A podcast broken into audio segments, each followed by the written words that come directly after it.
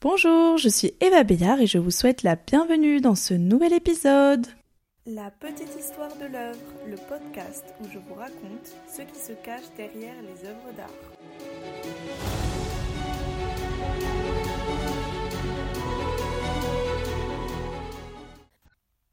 Pour ce cinquième épisode de la série La petite histoire par l'artiste, nous accueillons aujourd'hui Cooli Cool, qui va nous parler de l'histoire d'une de ses œuvres. Donc euh, je te laisse te présenter.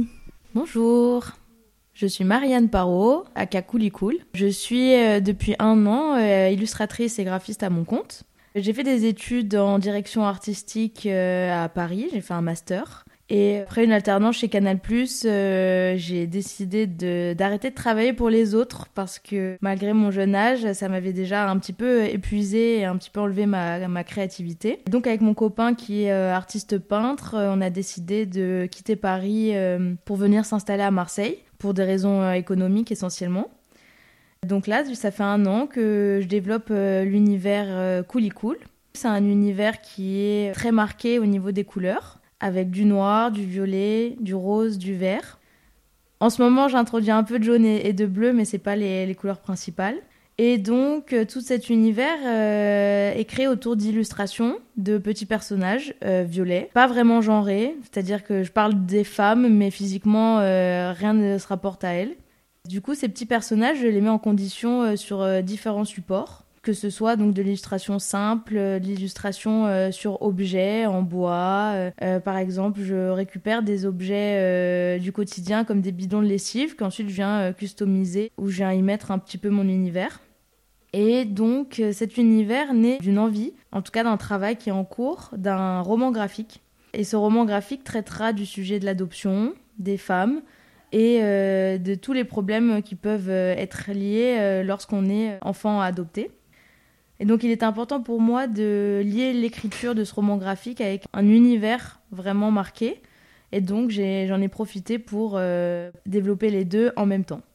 Ce roman graphique, du coup, a comme genèse euh, mon histoire euh, personnelle, qui est donc mon adoption. Elle traite d'une partie du monde qui est la Transylvanie, en Roumanie. Donc la Transylvanie qui est quand même une région où il y a beaucoup de légendes, beaucoup de mythes, où on se fait très rapidement une idée de, des paysages qui peuvent y avoir.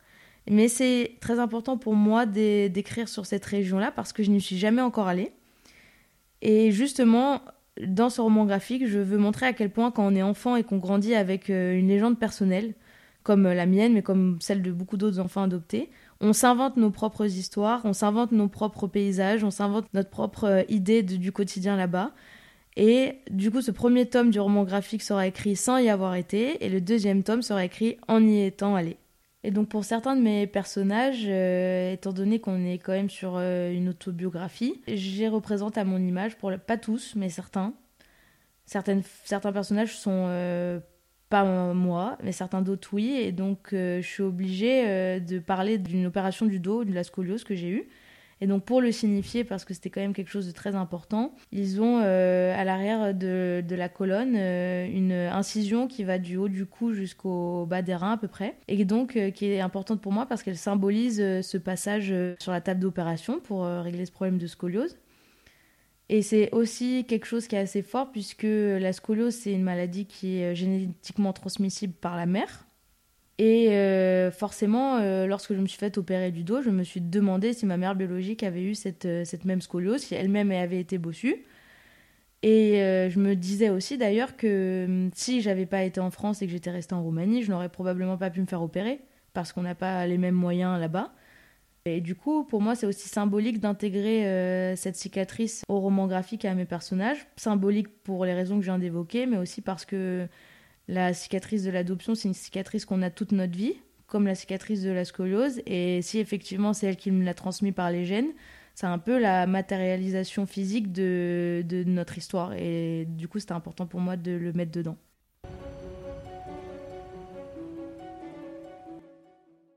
Très beau projet en tout cas, euh, ça a l'air euh, super intéressant, donc hâte de voir ça. Et euh, maintenant, est-ce que tu peux nous dire quelle œuvre tu as choisi de nous présenter et nous la décrire? J'ai choisi de vous présenter une œuvre qui s'appelle La princesse persane. Donc, au niveau du style graphique, il y a une prédominance du vert et du jaune. Donc, elle est couverte d'ornements, c'est-à-dire qu'habituellement, mes personnages sont nus ou ont très peu d'habits. Mais elle, étant une princesse, elle est couverte d'ornements avec une tenue étoilée. Elle a beaucoup de bijoux. Donc, sur ces bijoux, il y a des étoiles, mais il y a aussi une lune, des perles. Elle a une couronne aussi. Et au-dessus de sa tête, elle a une auréole qui fait un peu penser aux icônes religieuses. Et donc pour moi, c'était très important au niveau de l'esthétique de rapprocher ça d'une icône religieuse parce que cette princesse persane, en fait, euh, est un peu une allégorie de la manière dont je me suis toujours imaginé ma, ma, mère biologique. Et elle a construit mon récit personnel justement comme un dieu, comme une déesse. Et donc euh, je voulais en gros lui rendre hommage euh, en reprenant les codes d'un art plus spirituel, plus religieux.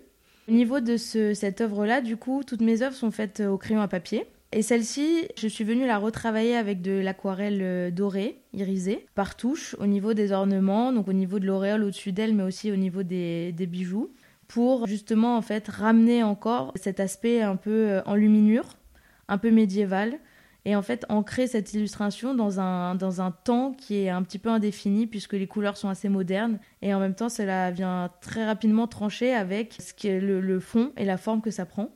Donc il était euh, important pour moi de, aussi mettre toujours ce fond noir qui est derrière. Donc le fond noir, c'est quelque chose qui est quasiment derrière chacune de mes œuvres. C'est un fond noir qui peut être agrémenté d'étoiles, de fleurs ou euh, d'autres ornements comme euh, des lunes ou des, carreaux. Mais ce fond noir, il est très important pour moi parce que dans l'histoire, en gros, que je suis en train d'écrire avec le projet Cool et le projet de ce roman graphique, je veux aussi parler du vide, de l'existence, de l'absurde et malgré le fait que certaines de mes illustrations soient surchargées d'éléments, j'ai besoin d'avoir ce fond noir pour euh, resignifier en fait ce vide et cette euh, absurdité qui euh, est un peu le fil conducteur aussi de ce roman graphique qui est quel est le sens quoi. Comment on fait pour trouver un sens à tout ça? Comment on fait pour, pour s'ancrer dans une vie alors que tout paraît si déconstruit quoi? Merci pour cette description. Est-ce que maintenant tu peux nous raconter l'histoire qu'il y a derrière euh, cette euh, princesse persane? Alors l'histoire qu'il y a derrière, moi j'en ai un petit peu parlé avant, mais c'est vraiment euh, l'allégorie de ma mère biologique, ou en tout cas telle que je la vois dans son histoire avant moi, avant l'adoption. Donc c'est une princesse qui est très fière, et en même temps qui est très mélancolique. Elle a les yeux fermés, elle, elle regarde dans aucune direction et en fait on se rend bien compte qu'elle réfléchit en elle-même euh, à, sa, propre existence. L'histoire, elle est assez simple, euh, comme quasiment toutes mes illustrations. J'ai pris une feuille, euh, des crayons et c'est sorti. J'ai jamais refait une seule illustration. Chaque fois que je dessine quelque chose, c'est toujours, ça reste en fait, ça, ça reste définitif. J'essaie d'utiliser le moins la gomme possible pour essayer que ce soit le plus spontané. Et donc l'histoire, c'était... Euh, c'est vraiment ce pas-là où je, je l'imagine, elle, euh, dans sa vie en Transylvanie, dans son super château, euh, venant d'une famille riche, peut-être désargentée, je sais pas, mais en tout cas une famille bourgeoise telle qu'il en a peu en Roumanie.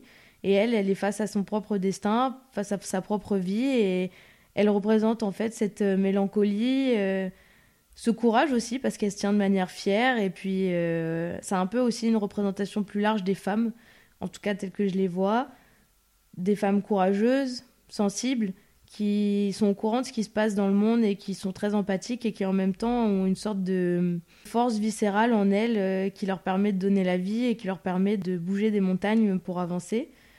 Et donc cette, euh, princesse persane, c'est un peu voilà l'icône euh, de, de, toutes les femmes, donc de ma mère biologique, mais comme de ma mère, de ma grand-mère, de mon arrière-grand-mère, de mes copines, telles que je les vois. Et quand je la regarde, je suis très fière euh, de ce qu'on est parce que je trouve qu'on est quand même très courageuse et on est rempli de créativité et de sensibilité.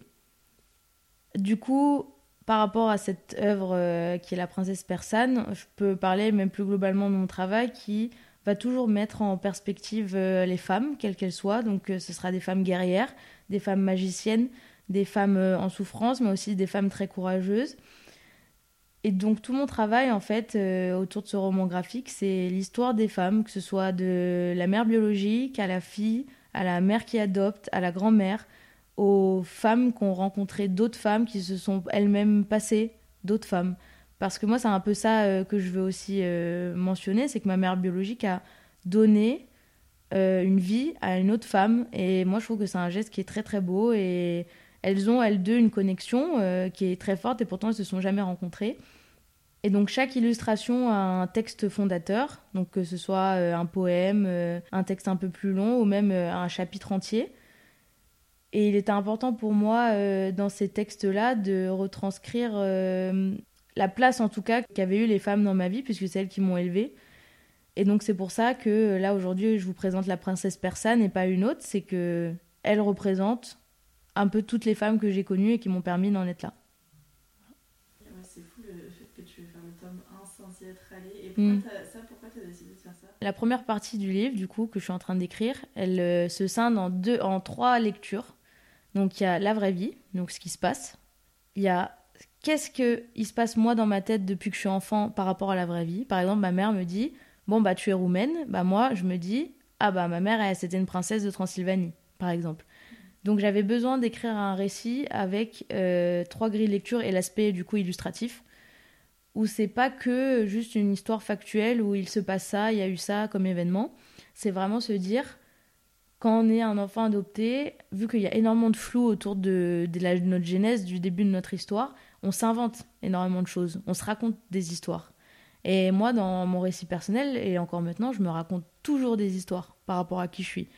Et c'était important pour moi, du coup, d'écrire ce premier tome sans savoir qui je suis, sans vraiment encore mettre le doigt dessus, parce que pour l'instant, euh, à 25 ans, bah, je sais toujours pas d'où je viens, j'ai pas plus d'infos sur ma mère biologique. Euh, et là, récemment, j'ai appris que peut-être euh, je n'étais pas née le jour où on m'avait dit, ni au, même endroit. Et en fait, du coup, c'était important pour moi de pas écrire en étant totalement éclairée sur cet endroit et en gardant cette zone de mystère et qui a toujours rythmé ma vie, quoi. Voilà. Et par contre, c'est aussi important pour moi de clore ce sujet. Et du coup, clore ce sujet pour moi, c'est écrire un deuxième tome en y étant allé, en sachant de quoi je parle pour le coup, Peut-être en retrouvant ma mère biologique, mais bon, ça c'est pas sûr du tout. Mais en tout cas, cette fois-ci, quand je vais décrire un paysage de Transylvanie, je saurai de quoi je parle. Mais pour moi, la grille de lecture, elle, est aussi importante parce que quand tu grandis 25 ans avec une ombre, bah t'as besoin d'en parler. Tu peux pas euh, directement euh, parler du réel, c'est pas possible. Mon roman graphique euh, risque de sortir dans l'année qui arrive, en tout cas je l'espère. en attendant, vous pouvez toujours me suivre sur Instagram sous le pseudo Coolicool. Il y a plein de projets différents. Euh, il faut que j'arrive à me canaliser pour pas me perdre. Mais en tout cas, si euh, c'est un univers qui vous plaît et que ce sont des thématiques qui vous, qui vous sont sensibles, euh, n'hésitez pas à aller faire un, un tour pour regarder mon travail. Donc je laisserai bien évidemment dans la description le compte Instagram Coolicool ainsi que celui de La petite histoire de l'œuvre. Donc merci beaucoup euh, Marianne pour cette histoire euh, qui est vraiment euh, très touchante et je te remercie d'avoir pris le temps de venir, de nous la raconter. Voilà, merci de nous avoir écoutés et on se retrouve au prochain épisode.